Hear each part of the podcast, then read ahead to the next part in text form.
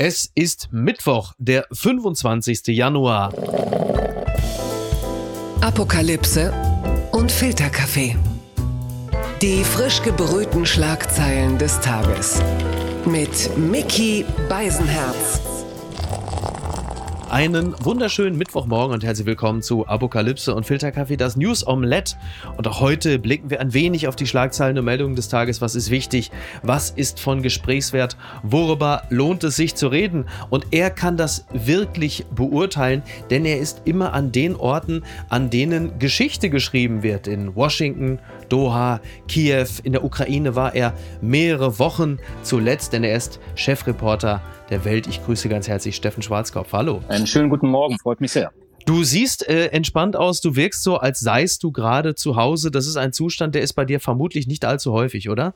Der ist nicht allzu häufig äh, so und äh, auch nicht mehr lange. Es sind jetzt noch ein paar Tage, dann geht's wieder in Richtung Ukraine ja. los. Jetzt schneiden wir noch eine Ukraine-Reportage und dann geht's wieder für vier Wochen auf Reisen, erst nach Kiew, dann weiter in die Ostukraine und äh, ja, da ist äh, dann einiges, was wieder auf mich und auf die Familie natürlich zukommt, die dann hier zu Hause ist. Ne? Ja, ähm, ein kurzes, intimes Wort. Äh, ist, ist es schwer, dann wieder loszukommen? Also dieses Schwanken zwischen dem Reporter und dem Wissensdurst und dem Familienmensch sein? Eine Frage, die dir wahrscheinlich schon 5000 Menschen gestellt haben, aber ich noch nicht. Nee, erst 4000. Ähm, nee, ganz so schlimm ist es nicht. Klar ist das immer ein bisschen schwierig. Äh, die Kinder, die sind äh, jetzt nicht mehr ganz klein, die sind neun und zwölf Jahre alt. Mhm. Ähm, aber letztendlich ist es auch so, wenn ich äh, auch äh, in der Nähe von Bachmut bin, ja. am Abend telefonieren wir dann trotzdem und dann geht es trotzdem um äh, Mathe-Hausaufgaben oder es geht um Französisch-Vokabeln oder sonst irgendwie was. Also es lässt ja. mich nie so ganz los. Und das ist eigentlich auch ganz, ganz gut so, äh, damit das nicht alles an meiner armen Frau hängen bleibt. Das hat mich überrascht. Ja, das kann man wirklich sagen. Deutschland liefert Ukraine Leopard 2 Panzer, das berichtet NTV Deutschland, wird der Ukraine nun doch Leopard 2 Kampfpanzer liefern. Wie NTV aus Regierungskreisen erfuhr, soll eine Kompanie Leopard 2 A6 der ukrainischen Armee übergeben werden. Also heute soll die Entscheidung offiziell verkündet werden. Zwei wichtige Termine stehen im Kanzlerkalender. Um 13 Uhr wird Olaf Scholz im Bundestag befragt und am frühen Abend ist ein Auftritt in der ZDF-Interviewreihe Was nun geplant. Ja, und Scholz würde sich ohne offizielle Lieferentscheidung nicht bohrenden Panzerfragen stellen. Wenn die Rubrik überschrieben ist mit Das hat mich überrascht, dann ist das in gewisser Hinsicht gar nicht der Wahrheit entsprechend, denn dass nun doch Leopard 2 Panzer geliefert werden sollen, obwohl vorher es hieß, das geschieht nicht, das passt ja ein bisschen in das Bild des Kanzlers, der sich immer erstmal sehr zögerlich gibt, bis das Geschrei besonders groß ist und er sich dem verweigert, um dann am Ende doch genau das zu tun, was alle von ihm erwartet haben. Hat dich das überrascht, was jetzt passiert oder passieren soll? Nö, eigentlich nicht. Eigentlich ist es so, wie du es gerade gesagt hast, der Mann wird immer zum Jagen getragen gewissermaßen. Ne? Mhm. Und das haben wir jetzt mit den Leos und das hatten wir vorher mit den Mardern und das hatten wir mit den Gepards und das hatten wir mit äh, den Panzerhaubitzen. Ja. Jedes Mal muss erst geschrien werden, erst muss die Empörung da sein und irgendwann bewegt man sich und man fragt sich natürlich dann schon ein bisschen, wozu ist das gut? Ja. Warum kann man nicht äh, einfach mal vorneweg marschieren, um im Bild zu bleiben und sagen, okay, wir, wir machen das jetzt einfach ja. und äh, andere Nationen ziehen nach, nee, da muss gestritten werden. In den USA regt man sich ganz fürchterlich über uns auf. Mhm. Es gab einen ziemlichen Krach zwischen Washington und äh, Berlin und das auf ziemlich hoher Ebene. Und dann bleibt halt die Frage, was soll das, ne? Mhm. Ja, das ist die Frage. Jetzt, jetzt muss man natürlich auch vielleicht selbstkritisch versuchen, das Ganze zu beleuchten und zu sagen, na ja, liegt es jetzt daran, dass Olaf Scholz, respektive die Bundesregierung, so besonders bräsig ist und so besonders breitärschig da sitzt? Oder ist es auch einfach so, dass wir in unseren grundaufgeregten Zeiten einfach kein Verständnis für eine abwägende Haltung haben? Also was ist in diesem Zusammenhang eigentlich die Wahrheit? Oder ist es womöglich noch ganz anders? Und Annalena Baerbock, die Außenministerin, hat eine derartige Wucht und Power, denn sie war ja die Erste, die gesagt hatte, äh, doch, doch, also Deutschland will sich da nicht querstellen. Das machen wir, bis es dann am Montag hieß, also ganz so ist es dann doch nicht nicht. Ja, also ich glaube, da sind sich äh, auch dann die Koalitionäre nicht mal so ganz grün im wahrsten äh, Sinne des Wortes. Und ja. äh, die gute Frau Baerbock, äh, die ist ja da dann doch deutlich konservativer und die Grünen sind irgendwie gefühlt äh, deutlich konservativer als die Roten, als die SPD. Mhm. Das scheint alles nicht so ganz äh, zueinander zu passen. Aber ich meine, es gibt natürlich so absurde Sachen, die in den letzten Tagen passiert sind. Bei dem Rammstein-Treffen zum Beispiel, ja. denn der neue Verteidigungsminister gesagt hat, naja, wir machen mal eine Bestandsaufnahme. Ja. Da fragst du dich schon, was soll denn dieser Quatsch schon wieder? Wissen wir nicht, wie viele Leos wir jetzt äh, in den Kasernen haben mhm. oder wie viel die Industrie hat, wo müssen wir da jetzt erstmal durchziehen? Also das gibt zumindest kein gutes Erscheinungsbild ab, dass man überlegt, dass man abwägt, ähm, das ist klar, aber auf der anderen Seite, dass die Forderung aus der Ukraine kommt, wir wollen Kampfpanzer haben, wir wollen nicht nur Schützen, sondern wir wollen Kampfpanzer haben, mhm. das ist jetzt auch nicht so wahnsinnig neu. Ne? Und deswegen abwarten, abwägen, das ist immer alles schön und gut, aber dass diese Forderung vehement aufkommen würde, das war nicht erst vor anderthalb Wochen klar, sondern letztendlich vor zwei, drei, vier Monaten. Wir haben das in der Ukraine immer wieder gehört äh, von den Soldaten und ja. dass dann eine Bundesregierung so tut, als würde sie da kalt erwischt werden. Und ich muss erst mal drüber nachdenken, ein bisschen schräg ist das schon, ne? Ja, absolut. Jetzt ist es ja nun so, dass die USA, das war eigentlich die erste Meldung, dass sie auch Abrams Kampfpanzer liefern wollen.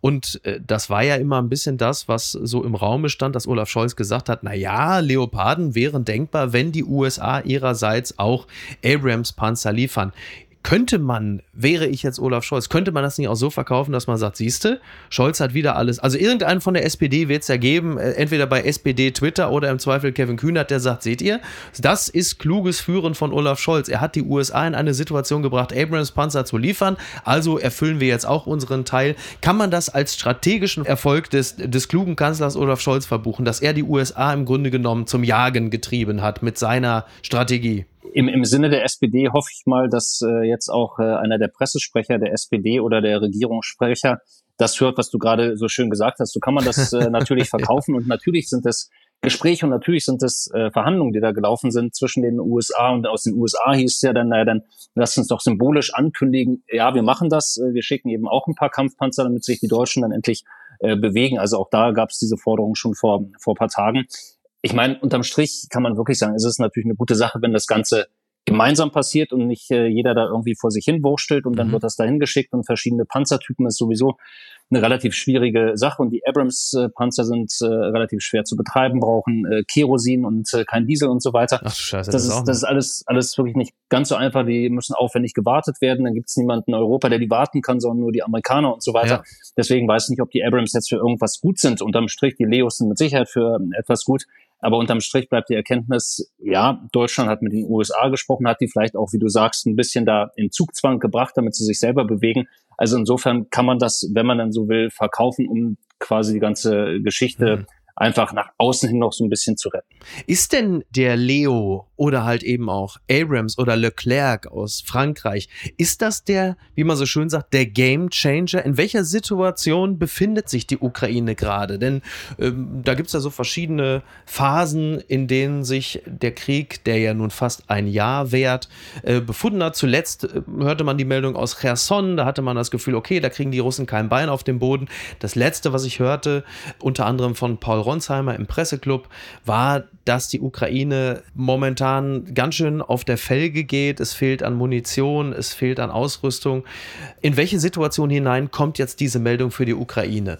Also eigentlich ist der Leo und sein Kampfpanzer eben dafür da, gewonnenes Gelände, was du mit Artillerie vorher dann irgendwie quasi klären musst, das dann danach zu setzen, äh, diese Position zu besetzen, eine gewisse Feuerkraft zu haben. Aber es setzt natürlich voraus, dass die Ukraine in der Lage ist, Offensivaktionen durchzuführen. Und momentan sieht es eher danach aus, sagt auch das äh, Institute for the Study of the Wars in den äh, USA, dass äh, die Russen ihrerseits wieder Offensiven vorbereiten. Das mag äh, jetzt äh, quasi zum Ende des Winters, im Frühjahr, zum Sommer kommen, aber in der Richtung Donbass äh, werden da wieder Truppen massiert und da geht es dann eher darum, Feuerkraft zu haben, die nicht aus Panzerrohren kommt, sondern Feuerkraft zu haben, die von Artillerie kommt. Und deswegen Jetzt haben wir die Leo-Diskussion. Äh, ich glaube, ich bin jetzt nicht hier Vogeldeuter oder sonst irgendwie was, wenn ich sage, wir werden sehr bald wieder die Diskussion haben äh, nach Artilleriesystemen, die eine größere Reichweite haben als äh, die HIMARS jetzt mit den 80 ja. Kilometern.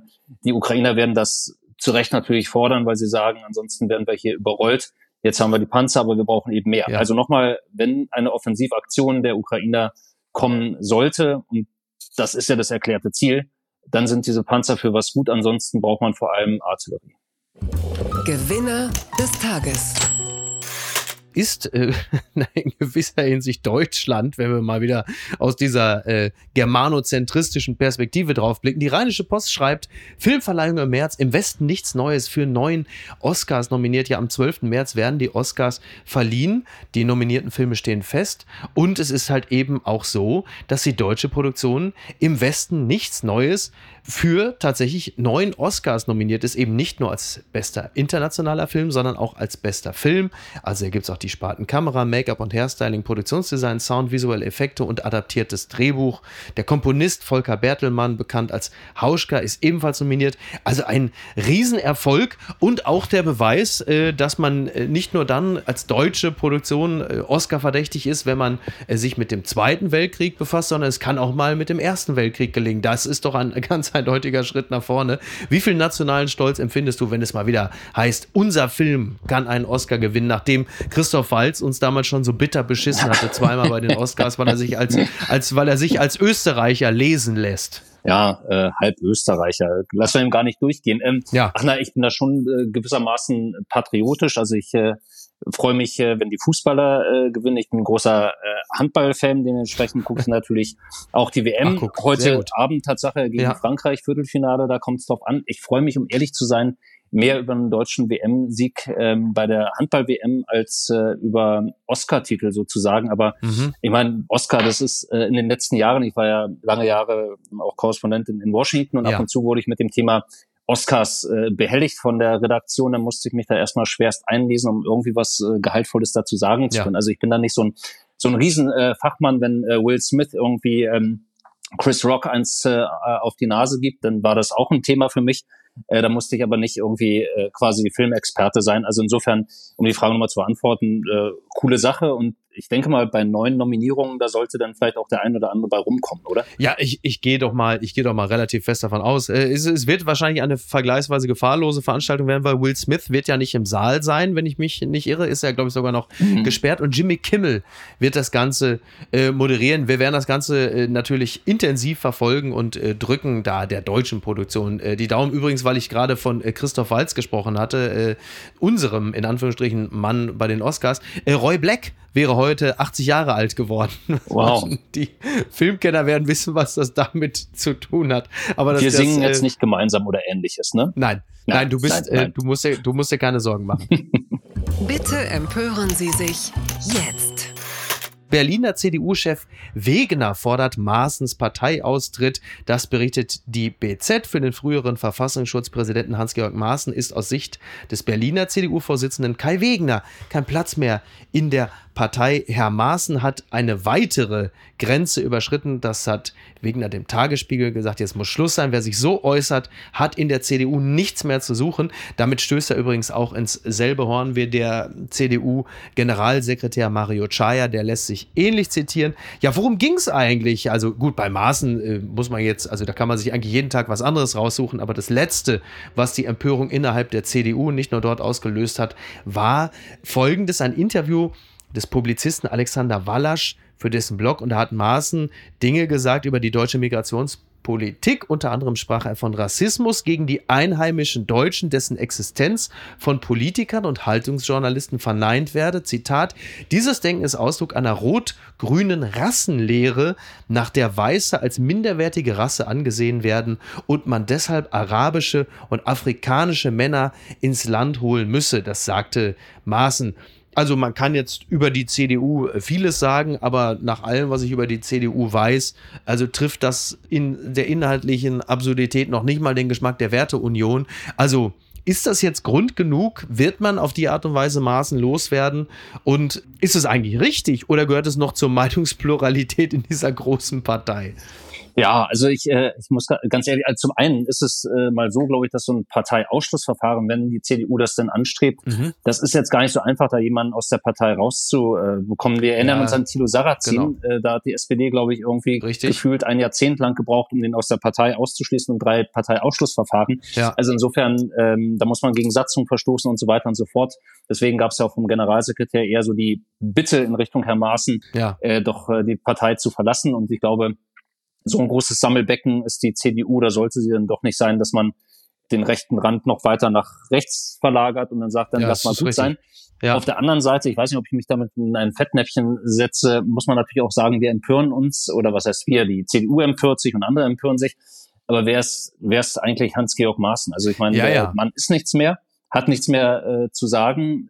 Den nimmt eigentlich keiner wahr, außer dass er ab und zu krakeelt und dann nimmt man ihn wahr. Aber ansonsten, wer ist das? Ne? Also insofern, ja, ja. weiß ich nicht, ich muss aber vorsichtig mit sowas sein, mit solchen Äußerungen, aber ich, ich bin trotzdem der Meinung, dann. Äh, ja, also ne? es ist natürlich, es ist natürlich völlig richtig, dass jemand wie Maaßen, äh, der sich ja nun wirklich aus dem demokratischen Spektrum verabschiedet hat, also das ist ja wirklich komplett absurd, der hat natürlich auch in der CDU nichts zu suchen. Auf der anderen Seite, ich meine, wir sind ja auch gerade im Wahlkampf, das darf man ja auch nicht vergessen, deswegen deswegen ist das natürlich auch, auch für CDUler durchaus mal ein, ein schöner Punkt, den man machen kann, weil Kai Wegner von der CDU ist ja ohnehin jetzt auch nicht so wahnsinnig bekannt, auch innerhalb Berlins nicht. Da ist es ja auch nicht so verkehrt, wenn man mit sowas mal eine Schlagzeile hat. Und abgesehen davon ist es ja vielleicht auch gar nicht so ungelegen, sagen wir es mal so, beim Thema Migration was ja von Friedrich Merz ja nun auch nicht immer besonders elegant angesprochen wird, mal auf jemanden wie Maaßen zu verweisen und zu sagen, na seht ihr mal, so kann man nämlich auch über Migration reden, so geht es ja mal gar nicht, denn jemand wie Maaßen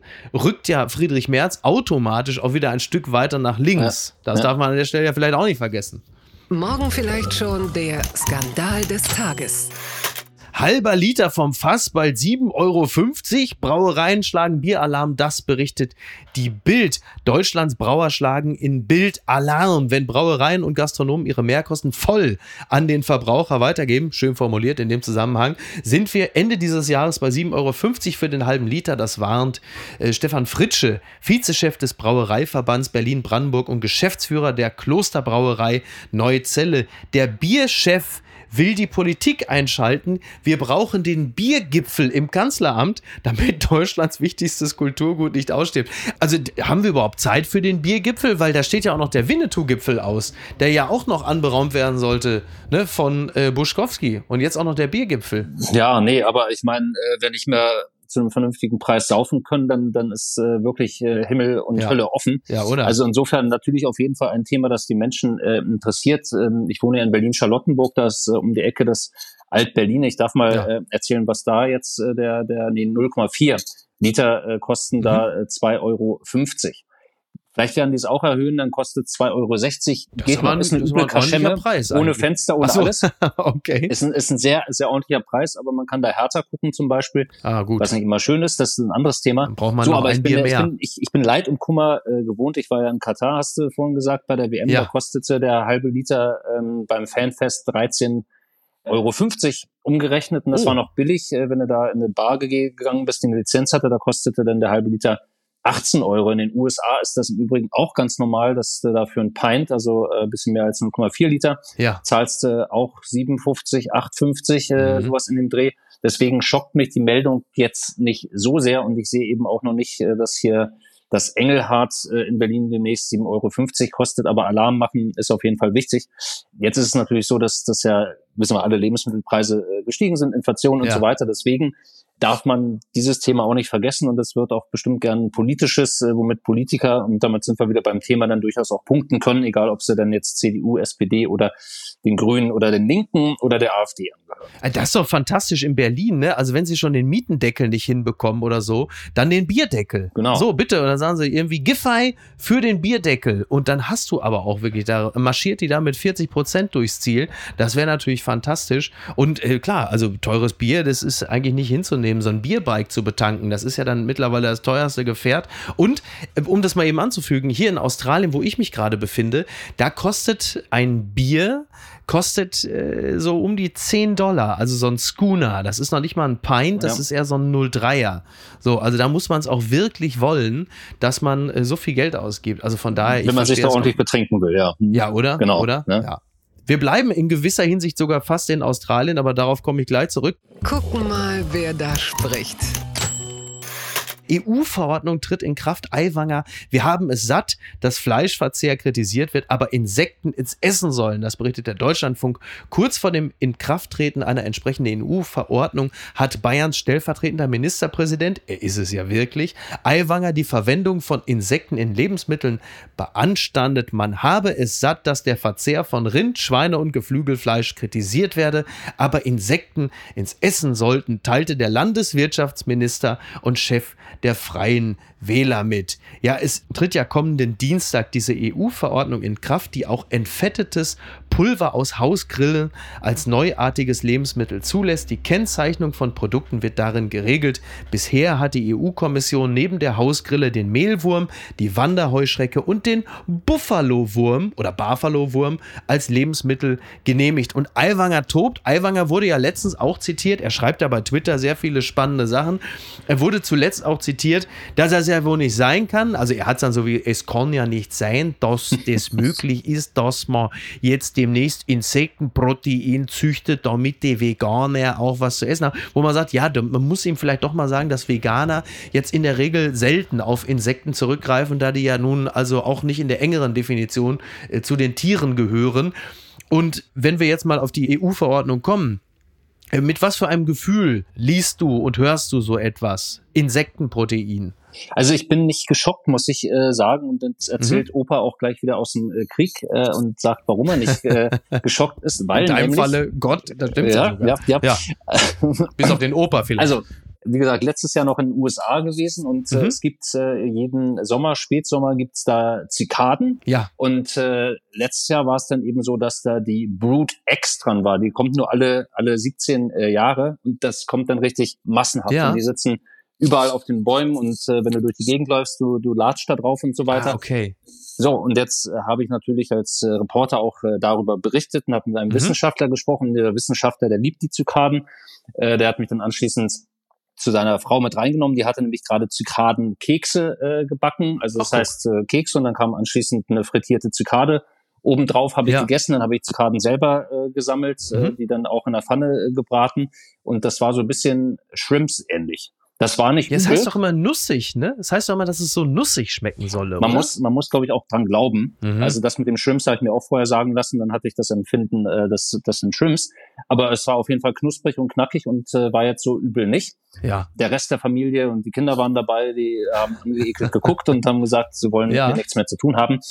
So, lange Rede, kurzer Sinn. Deswegen kann mich das nicht so richtig schocken. Und mhm. soweit ich die Meldung verstanden habe, ist es auch so, dass das dann auch explizit auf der Packung draufstehen muss und ja, dass ja, auch die äh, Herstellung, ja. ich glaube, mit äh, diesem Insektenpulver durchaus teurer ist. Das heißt, äh, da werden eher Leute dann gezielt danach suchen müssen, als dass ich äh, Gefahr laufe, dass äh, jetzt in jedem Brot oder Brötchen oder was auch immer äh, ja, ja. Äh, Heuschrecke drinsteckt. Ne? Das ist, ist, genau, du hast richtig gesagt, Brot oder Brötchen, Kekse, Cracker, Backmischung, Teigwaren, Soßen, Suppen, Fleisch und Milchersatz, Kartoffelerzeugnisse oder Schokolade, aber es muss halt eben gekennzeichnet sein, ja nicht zuletzt auch deshalb, damit halt eben Veganer oder Vegetarier nicht versehentlich äh, darauf zurückgreifen. Zur Not kann man das ja mit einem 7,50 Euro Bier runterspülen, oder?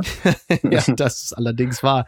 Also dazu eigentlich nur, nur zwei Dinge. Zum einen ist es ja so, du hast ja gerade schon angesprochen, wie Shrimps. Vieles spielt sich ja in erster Linie auch in unserem Kopf ab. Also da muss man ja schon auch mal die Frage stellen, warum findet der ein oder andere es also absolut undenkbar, Grillen zu essen, ne, um da mal zu bleiben, haben aber kein Problem mit Shrimps oder halt von mir aus auch Hummer oder Langusten, denn diese Tiere sind sich ja nun auch äh, gattungsmäßig sehr ähnlich, teilweise auch Spinnentiere und so.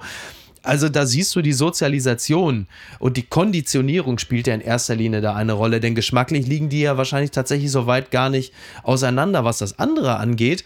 Ich bin ja nun hier gerade in Australien im Rahmen einer Produktion. Man kann ja auch sagen, es ist ja eine Art Versuchslabor, wo wir ja für die EU schon seit Jahren äh, versuchen, den Rahmen zu erweitern, inwieweit Insekten und solche tierischen Erzeugnisse für den Menschen verträglich gestaltet werden können. Und da Hubert Aiwanger ja mittlerweile auch so eine Art, nennen wir mal, Augenroll-Prominenter ist, da möchte ich ihn an dieser Stelle auch ganz herzlich hier mal einladen zu so einem 16-tägigen Probierurlaub, so Schnupperwochen, da kann er einfach mal gucken, ob er vielleicht doch mit sowas klarkommt. Das weiß man ja nicht. Ich also, denke, das wäre auf jeden Fall ein Versuch wert, ja. Ja, oder? Ja. Viel Spaß euch beiden zusammen.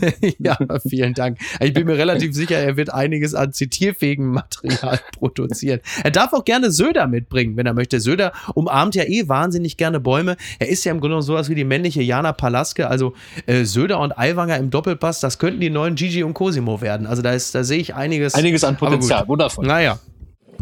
Unterm Radar. Erfurt Zwei Männer stellen sich bei Verkehrskontrolle tot, das berichtet die FAZ. Um sich einer Verkehrskontrolle zu entziehen, haben sich in Erfurt zwei 42-Jährige totgestellt, jedoch ohne Erfolg, wie die Polizei in der thüringischen Landeshauptstadt am Sonntagabend mitteilte, flüchteten die beiden mit ihrem Auto am Morgen vor einer Kontrolle im Ortsteil Atzmannsdorf. Die Beamten entdeckten das Fahrzeug jedoch kurz darauf von innen verriegelt. Und jetzt muss man sich vorstellen, da lagen dann die beiden 42-Jährigen bäuchlings im hinteren Teil Des Autos und stellten sich tot. Erst nachdem ihnen die Polizisten mehrmals die gewaltsame Fahrzeugöffnung angedroht hatten, da schlossen die beiden von innen auf und ließen sich kontrollieren. Die laut Polizei, jetzt kommt auch ein schönes Wort, amtsbekannten Erfurter standen unter Drogeneinfluss und hatten keine gültige Fahrerlaubnis. Ja, also das ist doch. Ich finde, man kann es mal probieren, oder? ja. ja. Also warum nicht? Oder? Einfach so, ja. Ich habe, äh, soll ich noch mal ein bisschen Oper aus dem Krieg spielen? Ja, bitte, unbedingt. Also hau raus. Ich habe ich hab eine ähnliche Taktik auch mal verfolgt mit dem Todstellen. Äh, nicht ganz, aber ein bisschen abgewandelt. Das war das ist viele, viele Jahre her und da war ich noch unvernünftig und da war ich mit meinem großen Bruder ein paar Bier trinken. Das waren jetzt wirklich nicht wahnsinnig viele, aber es waren dann doch irgendwie drei, vermute ich mal. Ja. Bin dann nach Hause gefahren, es war zwei Uhr morgens, kam an eine Kreuzung. Diese Kreuzung, äh, die Ampel war rot. Und ich entschied, ich muss jetzt wirklich mal langsam nach Hause und äh, entschied halt über die Kreuzung bei Rot drüber zu fahren. Im selben Augenblick kam aber von links, hat die vorher nicht gesehen, ein Streifenwagen. Uh. Und äh, ich bin dann einfach mal weitergefahren, sah dann diesen Streifenwagen und äh, habe dann jetzt diese Totstelltaktik äh, gewissermaßen angewandt. Ich bin nämlich dann 100 Meter später rechts rangefahren, habe da irgendwie eingeparkt, stellte mich hin, machte den Motor aus und, und saß dann da einfach und betete zu Gott, dass die äh, das irgendwie nicht mitbekommen haben. Mhm. Die sind dann auch Tatsache an mir vorbeigefahren und ich freute mich wahnsinnig, dass das Todstellen geholfen hatte und habe dann wieder den Motor angemacht, bin dann wieder weitergefahren und äh, fuhr die Straße weiter runter und sah, dass dieser Streifenwagen da an der nächsten Ampel immer noch stand, irgendwie ein paar hundert Meter entfernt. Und da wurde es rot, dann wurde es grün, dann wurde es rot, dann wurde es grün und die warteten auf mich. Oh nein. Ja, also äh, Ende, Ende vom Lied. Ich habe dann äh, ja. pusten äh, dürfen, dann ging erst das Pusteröhrchen nicht, dann kam ein zweiter Streifenwagen, riesen äh, Aufregung und so weiter. Unterm Strich hatte ich, glaube ich, dann, äh, ich weiß gar nicht, 0,7 Promille oder sowas und konnte dann nach okay. Hause gehen, hatte mein Auto dann aber im Halbsuff anschließend äh, leider da geparkt, wo ich es nicht parken durfte. Es war am nächsten Morgen weg und abgeschleppt. Die Strafe war dann auch noch da. Oh Gott. So, das ist nur das, das Ende der Geschichte. Aber mit dem Todstellen, ähm, also so grundsätzlich äh, die Idee, darauf kann man, kann man kommen. Bin ich auch schon mal drauf gekommen. Ne? die beiden sind quasi in Erfurt erstarrt. Ähm, ja, interessanter, interessanter Angang. Ich gehe davon aus, Steffen, dein Fall ist verjährt. Da müssen wir uns an dieser Stelle nun wirklich keine Sorgen mehr machen. Denke, also bitte sehen Sie von ja. Zuschriften, sehen Sie von Zuschriften ab. Das, das muss nicht sein. Wann geht's für dich wieder in die Ukraine? Wann geht's wieder los? Ähm, heute in einer Woche bin ich äh, wieder da. Okay. Das heißt, äh, jetzt noch paar Tage hier, dieses und jenes vorbereiten. Dann geht's wieder mit dem Zug erst nach Warschau, von Warschau dann mit dem Auto über die Grenze nach Lviv, dann wird das Auto getauscht, dann geht's weiter nach äh, Kiew und dann geht's weiter irgendwie in Richtung äh, Bachmut oder in andere schöne Gegenden. Ja. Und dann äh, bin ich Anfang März dann wieder hier. Wann ist Boris Pistorius da? Wann kommt er? Wann trifft er ein? Vielleicht nehme ich den mit. Ja, ich frage mal nach. ne? Ja, bitte nur nicht im Zug totstellen. Ne? Also das muss nicht sein. Steffen, ich danke dir ganz herzlich. Es hat mir sehr viel Freude gemacht. Das war sehr interessant. Ich danke dir. Ich wünsche dir natürlich äh, alles Gute. Bleib heil. Und ähm, auch dir natürlich äh, vielen Dank für deine interessante Berichterstattung. Ist gut, dass ihr da drüben seid. Ja. Dankeschön. Vielen Dank. Hat mir auch großen Spaß gemacht. Und pass auf dich auf da im Busch. Sagt man das eigentlich so? In ja, ja, das kann man doch. Ne? Doch, ja, ja. Nee, ja. Busch okay. trifft Alles schon. Klar. Ja, also mein Job hier ist bedeutend weniger anspruchsvoll und äh, gefährlich. Aber einer muss es ja machen. Chaka. Ne? Steffen, danke. Alles Gute. Mach's Tschüss. gut. Bis bald. Dankeschön. Ciao. Vielen Dank. Apokalypse und Filtercafé ist eine Studio Bummens Produktion mit freundlicher Unterstützung der Florida Entertainment. Redaktion Niki Hassania. Executive Producer Tobias Baukhage. Produktion Hannah Marahiel. Ton und Schnitt Niki Fränking. Neue Episoden gibt es immer montags, mittwochs, freitags und samstags. Überall, wo es Podcasts gibt. Stimme der Vernunft und unerreicht gute Sprecherin der Rubriken Bettina Rust.